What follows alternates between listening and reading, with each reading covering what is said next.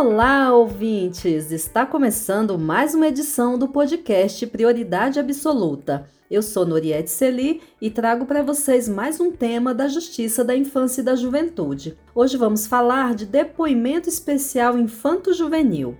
E quem vai nos trazer esclarecimentos e informações sobre o assunto é a psicóloga Poliana Marra, supervisora do posto de depoimento especial do TJDFT. Bem-vinda, Poliana. Obrigada pela sua disponibilidade em colaborar, trazendo esclarecimentos importantes sobre depoimento especial de crianças e adolescentes. Obrigada, Noriette. Prazer estar aqui com você.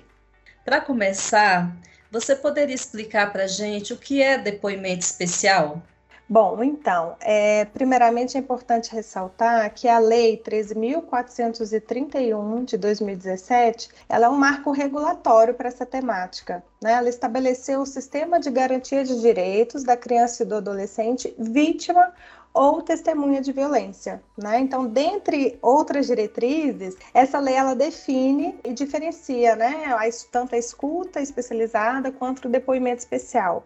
O depoimento especial, ele é o procedimento de oitiva de criança ou adolescente vítima ou testemunha de violência perante a autoridade policial ou judiciária, ou seja, ele pode ser feito tanto na delegacia, né, junto a um agente de polícia, quanto na justiça, que é o que nós fazemos aqui. A gente ouve também falar, Poliana, em escuta especializada. Você poderia esclarecer para a hum. gente qual é a diferença entre depoimento especial e escuta especializada? Então, a escuta especializada é, é, o procedimento de entrevista sobre uma situação de violência, né, que uma criança possa ter vivenciado, mas ela é feita perante o órgão da rede de proteção.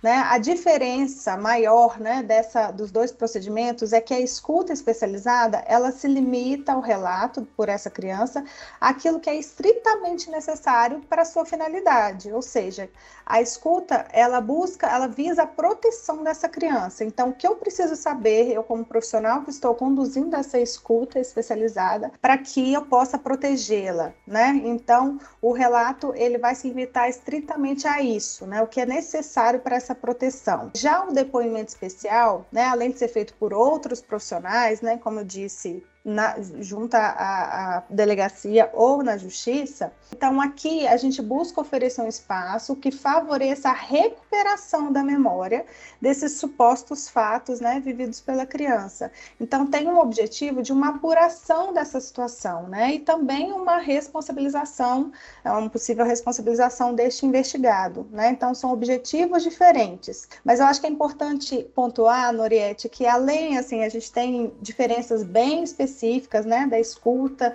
e do depoimento, mas acho importante a gente pontuar assim, premissas que são comuns aos dois procedimentos. Ambos, né, tanto a escuta quanto o depoimento, eles devem ser realizados por profissionais capacitados. Isso a lei, né, determina várias legislações sobre isso, né, determinam essa capacitação, né, e na prática a gente percebe o quanto que é fundamental que todos os atores envolvidos, né, tanto na escuta quanto no depoimento especial devem ser capacitados, né? Além disso, ambos os procedimentos, eles devem ser feitos em um local, né, um espaço acolhedor, que garanta a privacidade daquela vítima. E também que respeite o tempo e as condições emocionais e desenvolvimentais daquela criança ou adolescente, né? A ideia é sempre buscar, tanto na escuta quanto no depoimento especial, a sua não revitimização. O que, que é revitimização, para quem não sabe o que é? Então, revitimização é qualquer discurso ou prática institucional que submeta crianças e adolescentes a procedimentos desnecessários, repetitivos, invasivos, né, que levem essas vítimas ou essas testemunhas a reviver a situação de violência ou outras situações que gerem sofrimento, estigmatização ou exposição da sua imagem. Né? Então, os profissionais que atuam junto a essa criança vítima de violência, eles devem sempre priorizar isso. Como eu posso ouvir essa criança, não importa se escuta ou um depoimento, é, para que eu não não provoque um sofrimento adicional, né, aquilo que ela já que ela já viveu, né, naquela violência que foi, é, enfim, que foi levada à tona, né, por alguma para alguma pessoa. Então, é realmente esse cuidado, né, que ambos os procedimentos, né, eles precisam ter em mente, assim, todos os profissionais que atuam, porque a ideia é realmente resguardar, proteger, né, e ouvir essa criança de uma forma bem qualificada e atenciosa, assim, né, respeitando todos esses limites legais, né, que a lei impõe. Poliana, como que surgiu o depoimento especial e qual é a fundamentação desse depoimento? Bom, o depoimento especial aqui no Brasil, né, ele surgiu em 2003, né, ele foi inicialmente implementado pela, pelo segundo juizado da Infância e Juventude de Porto Alegre.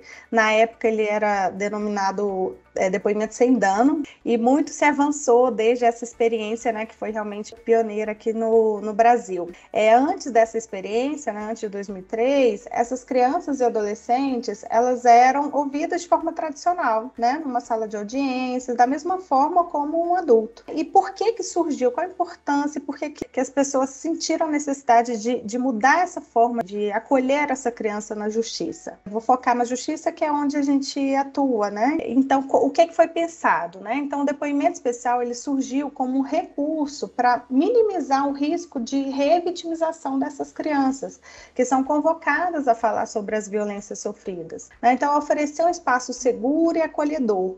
Mas, além disso, né, o depoimento especial ele se baseia em técnicas que se preocupam com a qualidade do depoimento então, leva em consideração o funcionamento da memória, características desenvolvimentais, por isso é importante saber qual é o estágio de desenvolvimento daquela criança, quais as condições, o que ela consegue ou não é, responder. Então, é um procedimento, né, o depoimento especial, que se preocupa tanto com respeito aos direitos e às necessidades dessas crianças que são ouvidas em juízo, mas também primam pela produção de uma prova qualificada e fidedigna. Né? Eu sempre acho que é é, nós, entrevistadores forenses, estamos aqui para tentar mediar essas duas questões, né? Evitar a revitimização da criança, mas, ao mesmo tempo, é, promover né, a justiça. Então, é, oferecer esse espaço de escuta, né? Para que ela fale livremente sobre o que, o que a trouxe, a justiça, mas também é, priorizando né, um, um, é, boas técnicas de entrevista, que são perguntas que realmente a gente tende, é, que tendem a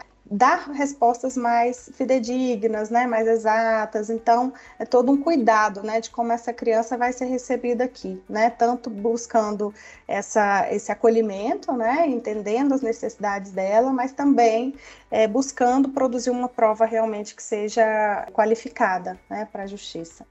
E hoje o depoimento especial é aplicado em todo o Brasil? Então, é importante a gente falar assim, de, de algumas normativas que são importantes para o depoimento especial, né? Da Lei 13.431, que eu já citei, tem o decreto 9603 de 2018 e a resolução CNJ 299 de 2019. São normativas então que dispõem, né, sobre o decreto ele vem para regulamentar a lei e a resolução do CNJ, ela trata de como essa implementação da lei vai ser feita no âmbito da justiça. Então, essa resolução, ela traz muitas diretrizes que são importantes, né? E uma delas é realmente a implantação das salas de depoimento especial né, de uma forma obrigatória em todas as comarcas do território nacional. Então, a ideia é que realmente isso aconteça em todo o país. Mas a gente sabe que cada estado possui as suas particularidades, né, suas dificuldades as suas é, facilidades na implementação da lei. Né? Alguns já estão mais estruturados, né, outros estão aí buscando formas né, de implementar essa lei, mas a, a proposta da lei né, e essa resolução do CNJ, ela realmente dá essa diretriz clara né, de que toda criança ou adolescente né, vítima ou testemunha de violência tem que ser ouvido na justiça por depoimento especial. E nos outros países, como que é feito esse depoimento? Ele existe também?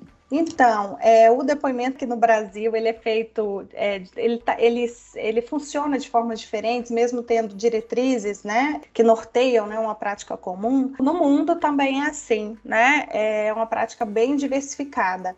É uma pesquisa da CHAI do, do Brasil, ela identificou e registrou né, tomada de depoimento especial de crianças e adolescentes em processos judiciais em 28 países. Então, é, esse é um levantamento que eu busquei, né, uma fonte que eu busquei, que é, realmente isso é feito né, em muitos países, mas cada país com a sua particularidade, depende muito né, de como a legislação penal daquele país funciona. Né? Então, por exemplo, eu peguei dois exemplos dessa pesquisa para exemplificar aqui. É, em Israel, o entrevistador forense ele depõe no lugar da criança e relata o que ela disse. Né? Aqui no Brasil, por exemplo, isso não é possível pelo nosso Código Penal. Na Inglaterra, é, a Promotoria de Justiça, né, o promotor, ele apresenta o vídeo da entrevista forense ao tribunal. Então, o vídeo é passado no tribunal e as perguntas são conduzidas pelo promotor, né, numa sala especial. Então, esse depoimento ele é transmitido por um circuito fechado de televisão, né, dessa sala de depoimento especial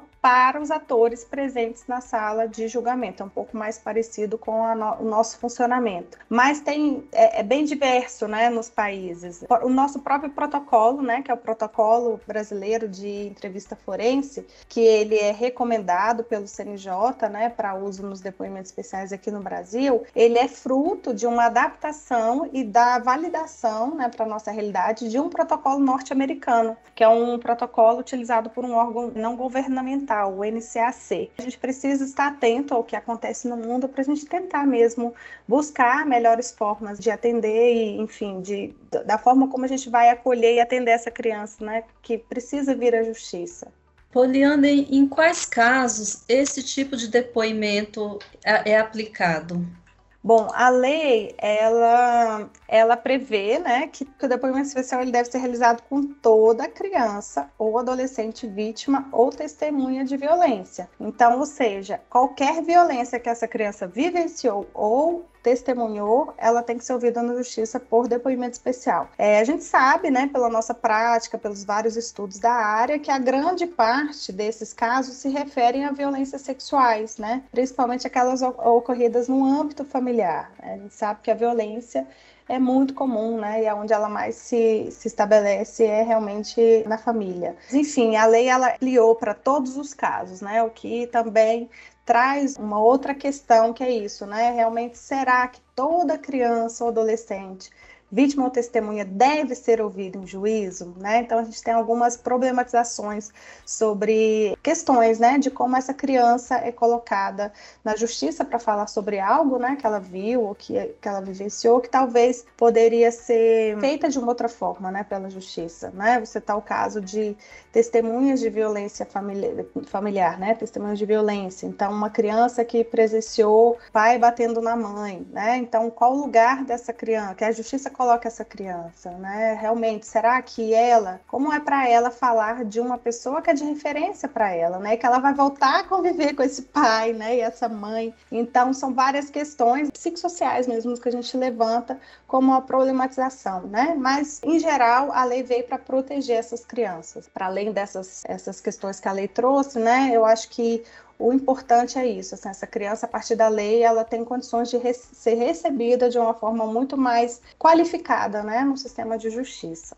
Aqui no TJDFT, quais os setores e os profissionais que trabalham diretamente com o depoimento especial de crianças e adolescentes? Bom, aqui no TJ, DFT, a gente tem duas equipes que realizam os depoimentos especiais. Tem a equipe da VIGE, que realiza os depoimentos especiais quando envolve um jovem infrator, né? Então, um adolescente que praticou uma violência contra uma criança ou uma adolescente, né? Então, essas, é, é, esses depoimentos são feitos no âmbito da VIGE, né? Da Vara da Infância e da Juventude. Eu, particularmente, trabalho na área criminal, então, nós realizamos, a minha equipe né, realiza todos os depoimentos especiais de varas criminais, desde juizados de violência doméstica, varas criminais, tribunal do júri, é, precatória, enfim, juizado especial, né, criminal, civil criminal, todos eles, né, que têm demanda de alguma criança que foi está envolvida num processo judicial envolvendo violência, vem para o nosso serviço, né, para a gente realizar esses depoimentos especiais. O primeiro depoimento especial do TJ no âmbito criminal,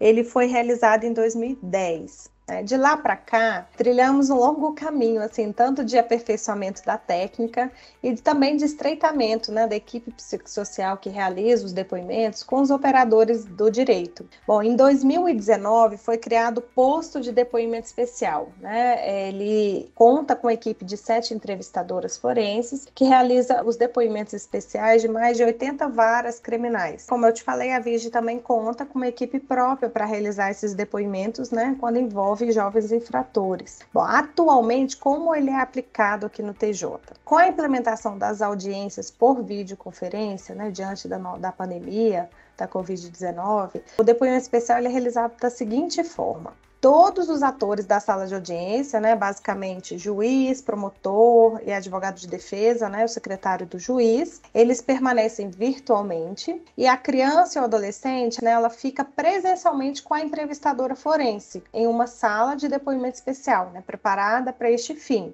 Então a entrevistadora ela conduz o depoimento por meio do protocolo brasileiro de entrevista forense, que ele prevê várias etapas, né? Tem desde uma etapa de apresentação de todo procedimento, tem uma etapa de construção de vínculo, é, estabelecimento das regras daquela entrevista, né? Feito um treino de como aquela conversa em juízo se dá, se aborda a família, né? Que, como eu te falei, muitas das questões de violências que crianças sofrem, né, estão no âmbito familiar, né, intrafamiliar. Então essas fases elas são preparatórias para depois se abrir um espaço para que a criança fale livremente sobre o motivo que a levou à justiça. O protocolo ele valoriza essa fala espontânea da criança, em que ela por si só sem interferência externa, né, e do entrevistador, ela possa resgatar da sua memória o que aconteceu. Somente após esgotar essa fase é que a entrevistadora faz perguntas no intuito de esclarecer alguns pontos do relato da criança. A gente privilegia sempre perguntas abertas, porque elas minimizam os riscos de sugestionabilidade e aumentam a exatidão das respostas. E aí, por fim, os participantes da sala de audiência têm a oportunidade de realizar perguntas complementares, que são importantes para se garantir o contraditório e a ampla defesa, como rege nosso Código Penal. Então essas perguntas elas são transformadas pela entrevistadora de forma a adaptá-las ao nível de desenvolvimento daquela criança, o que é que aquela criança consegue falar. E aí ao final de todo esse procedimento é feito um fechamento com a criança para entender como foi para ela aquele momento, fazer as orientações, né, e os encaminhamentos para a rede de proteção, né, conforme a necessidade de cada caso. Você falou da importância da preparação desse profissional que atua com o depoimento especial infanto-juvenil. Que uhum. tipo de preparação é essa? Como ela é feita? Bom, então, é, é, é isso. A lei ela prevê claramente né, essa capacitação e a gente vê na prática o quanto que é fundamental, não só o profissional que realiza o depoimento especial, o entrevistador forense, mas também todos os atores né, da sala de audiência, juízes, promotores, advogados, defensores, enfim, o, os próprios secretários de audiência, todos têm que ser capacitados para entender que é uma mudança de paradigma de como a gente vai ouvir essa criança na justiça. Aqui, né, no, no Brasil, a gente tem um curso que é oferecido pelo CNJ, que é para formação de entrevistadores forenses. Mas para além de, desse curso né, formal que é realizado é, pelo CNJ, é, nós aqui na nossa equipe a gente faz um treinamento bem cuidadoso, bem longo, assim, para realmente essa, essa pessoa, né, essa, esse futuro entrevistador forense que ele tenha todas as condições, né, para participar é, desse procedimento, né? Então, como é que, que a gente faz, né? A gente faz um treinamento só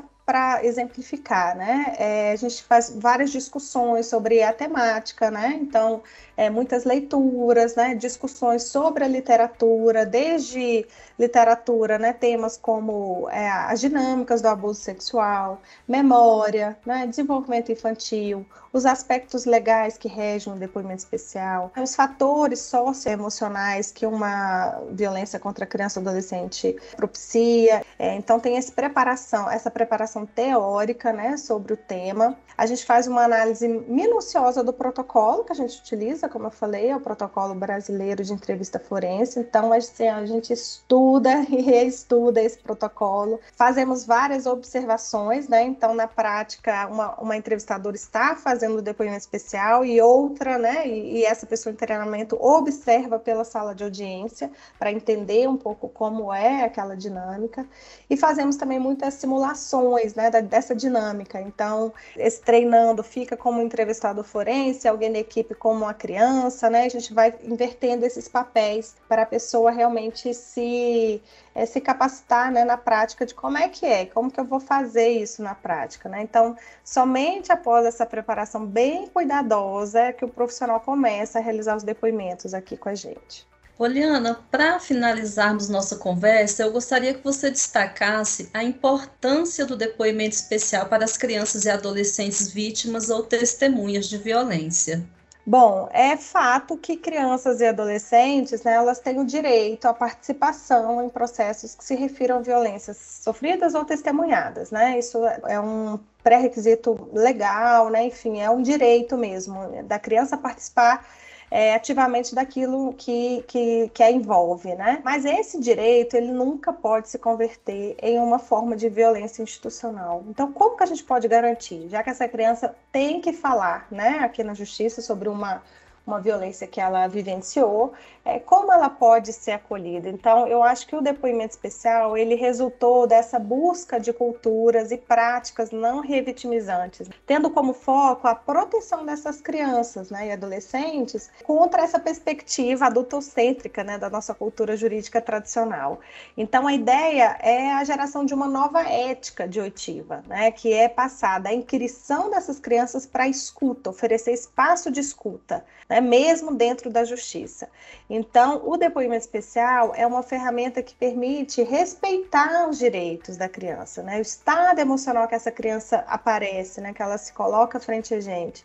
As necessidades de uma criança devem ser é, resguardadas né, em juízo, mas também a gente não pode perder de vista as boas práticas de entrevista, que é isso, a gente tem que buscar um testemunho fidedigno. Então, essa criança, ela é vista como sujeito de direitos, né? Para mim, a, a, inovação e o quanto que é importante para essas crianças é realmente elas se sentirem como sujeito de direitos. Elas participam ativamente de todo o processo. E o guia desse processo é a sua proteção. Então, eu acho que é essa a principal diferença, assim, de como a gente pode, é, de uma mudança mesmo de paradigma, né? Que para além da prova, que é importante, né? Junto à responsabilização daquele autor é não perder de vista isso. Estamos ali para proteger essa criança que já foi, né, infringida em alguns direitos. Então, é papel da justiça, né, atuar nessa, nesse resguardo, nessa proteção para que essa criança é, não seja revitimizada, né, que ela seja realmente considerada nos seus direitos e nas suas necessidades. Muito obrigada, Poliana.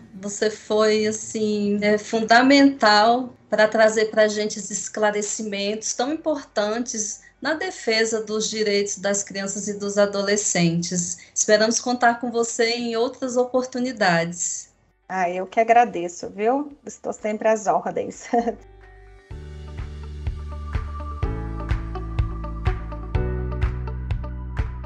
Chegamos ao fim de mais um episódio do podcast Prioridade Absoluta, uma produção da Seção de Comunicação Institucional da Vara da Infância e da Juventude do DF, em parceria com a Assessoria de Comunicação Social do TJDFT. Agradecemos a você, ouvinte, por ter nos acompanhado até aqui. Compartilhe este podcast com outras pessoas, assim estará ajudando na rede de proteção de crianças e adolescentes. Para saber mais sobre outros assuntos da infância e juventude, acesse os episódios episódios anteriores do Prioridade Absoluta no canal TJDFT Podcast, disponível nas principais plataformas de áudio. No site e nas redes sociais do Tribunal, você também encontra notícias e informações sobre a Justiça Infanto-Juvenil do DF. Continue nos acompanhando e até a próxima edição.